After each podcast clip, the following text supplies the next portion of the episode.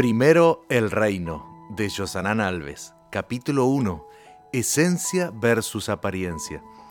Su valor se había de estimar no por el de la moneda, sino por el amor hacia Dios y el interés en su obra que había impulsado la acción. Elena de White. En un mundo en el que se valora más el dinero que los sentimientos, la apariencia también acaba siendo más importante que la esencia. Roberto Sinyashiki. Imagínate en el tiempo de Jesús dirigiéndote a llevar una ofrenda al templo. La esplendorosa construcción, con toda su belleza e historia, era capaz de impresionar a todos los fieles, incluso a los que ya habían hecho este viaje varias veces.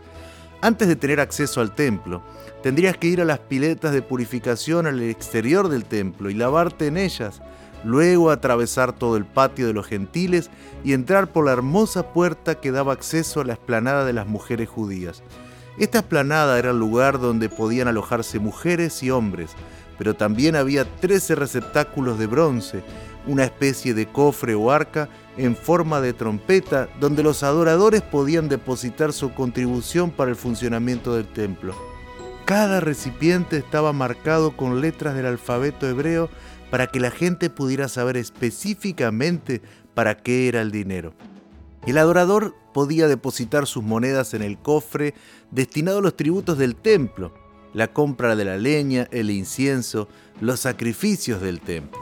Al ser un lugar de gran circulación, resultaba ideal para realizar discursos. Fue en este patio donde Jesús presentó su enseñanza, registrada en Juan 8, 12 al 20, en la que afirmó ser la luz del mundo. Es en este patio donde transcurre toda la historia que nos acompañará durante los próximos 30 días. El texto de Marcos 12:41 dice que ese día Jesús no estaba dando un discurso, sino simplemente observaba cómo la multitud echaba dinero en el arca del tesoro. A primera vista, esta historia parece girar únicamente alrededor del dinero, ya que Jesús se paró frente a las arcas donde depositaban las ofrendas y observó a la gente depositar monedas. Sin embargo, una palabra en el texto cambia por completo el significado de la historia. Es la palabra cómo nos ayuda a comprender que lo que se estaba observando en ese momento no era la apariencia, sino la esencia del ser cristiano. El texto dice que Jesús observó cómo y no cuánto se depositaba. Jesús estaba más interesado en el cómo, que refleja la esencia del corazón, que en el cuánto, que revela la apariencia del esfuerzo propio. El cuánto revela solo lo que hacemos, pero es el cómo lo que revela quiénes somos. Cuando esto se comprende, la vida cristiana adquiere un nuevo sentido. A muchos de nosotros se nos ha enseñado a vivir y pensar en la vida cristiana solo como una acumulación milenaria de reglas que deben ser obedecidas para alcanzar una etapa superior. Este tipo de pensamiento nos lleva a ver a Dios como un fiscal que está mirando cuántas veces y especialmente cuánto no haces para darte la recompensa o el castigo que mereces. Por eso, me apasiona tanto esta historia de la viuda porque nos muestra que el gran interés de Dios está más en el cómo que en el cuánto. En el cristianismo presentado por Cristo, hacer y ser son importantes, pero ser cristiano precede a hacer las cosas en la vida cristiana. Hacer es el resultado inevitable del ser. Con esfuerzo humano incluso podemos hacer cosas que los cristianos deberían hacer, pero Jesús tiene una propuesta más profunda.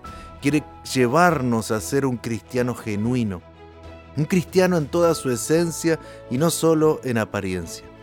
Necesitamos entender una gran verdad, el enemigo no quería que fueras cristiano, pero como lo eres, trata de que mires solo cuánto haces o cuánto debes hacer.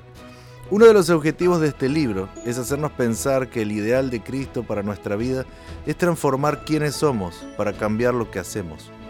Para Satanás lo importante es que mires solo los sábados que guardas, cuántos diezmos y ofrendas das, cuánto ayudas a los demás. El propósito de Cristo es hacerte pensar en cómo guardas el sábado, cómo devolver los diezmos y las ofrendas y cómo ayudar a los demás.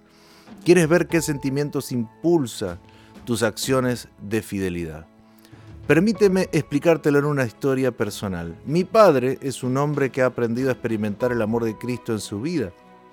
Él tiene sus luchas en la vida cristiana, pero tiene un amor tan contagioso por Jesús que si le preguntas por qué observa el sábado, seguramente él no responderá que lo hace porque se trata de una regla de la iglesia. te dirá que el sábado es el mejor día de la semana. Es el día en que tiene la oportunidad de tener compañerismo con la persona que más ama. Su anticipación por la llegada de este día especial es tan intensa que varias veces lo vi comenzar a desearle a la gente un feliz sábado tan temprano como el jueves. Lo mismo ocurre con los diezmos y las ofrendas. El verdadero propósito de la fidelidad es llevarte a reconocer quién es Dios en tu vida y responder, por medio de la obediencia, basado en tu amor por Él y por su causa. Elena de White dice, el ojo de Dios lleva cuenta de cada centavo consagrado a su causa, como así también de la buena voluntad o la mezquindad del dador. También se registra el motivo para dar. ¿Te das cuenta? El interés de Dios es conocer los sentimientos que nos mueven a actuar. ¿Estamos dispuestos o somos reacios a obedecer? Los motivos son nobles o egoístas. Por eso Pablo expresa, Dios ama a la persona que da con alegría en 2 Corintios 9, 7. Lo que Pablo está diciendo es que Dios no ama lo que doy, sino el sentimiento que me mueve a dar.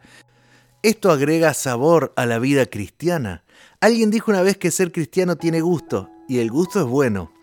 Durante su ministerio Jesús luchó muy fuertemente contra la religión de las apariencias, cuando dijo que los religiosos de su tiempo eran como sepulcros blanqueados por fuera, pero llenos de podredumbre por dentro.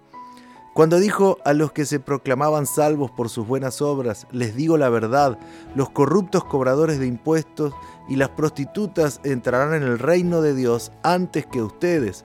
¿Te imaginas lo que significó para los líderes religiosos en ese momento escuchar eso? predicaban que cualquiera que se hiciera judío podía salvarse excepto las prostitutas y los recaudadores de impuestos. Y fueron precisamente estos los que Jesús buscó para la salvación. Los pecadores que sabían exactamente cuánto necesitaban la gracia transformadora llegarían antes que aquellos que vivían solo en apariencia religiosa. Para mí la declaración más fuerte está en Mateo 7:21, cuando Jesús dice, no todo el que me llama Señor, Señor, entrará en el reino de los cielos. Solo entrarán aquellos que verdaderamente hacen la voluntad de mi Padre que está en el cielo. Y las acusaciones continúan hasta terminar con la decisiva, aléjense de mí, ustedes que violan las leyes de Dios. Este texto es impresionante y me hace pensar que en ninguna parte de la Biblia se informa que los malvados se pregunten por qué serán destruidos. Los habitantes de Sodoma y Gomorra no cuestionarán. Los que fueron destruidos en el diluvio no cuestionarán. Pero los cristianos que vivieron de apariencia, estos sí cuestionarán y dirán, pero hice tanto, aporté tanto, guardé tanto. Y Jesús dirá, es verdad, tuviste la apariencia, pero no la esencia. Y yo no estaba mirando el cuánto, sino el cómo viviste la vida cristiana. ¿No crees que podemos terminar este primer paso de nuestro camino con una petición a Dios? Escribe en unas líneas una solicitud de perdón al Señor por vivir una vida más preocupada por la apariencia que por la esencia del cristianismo.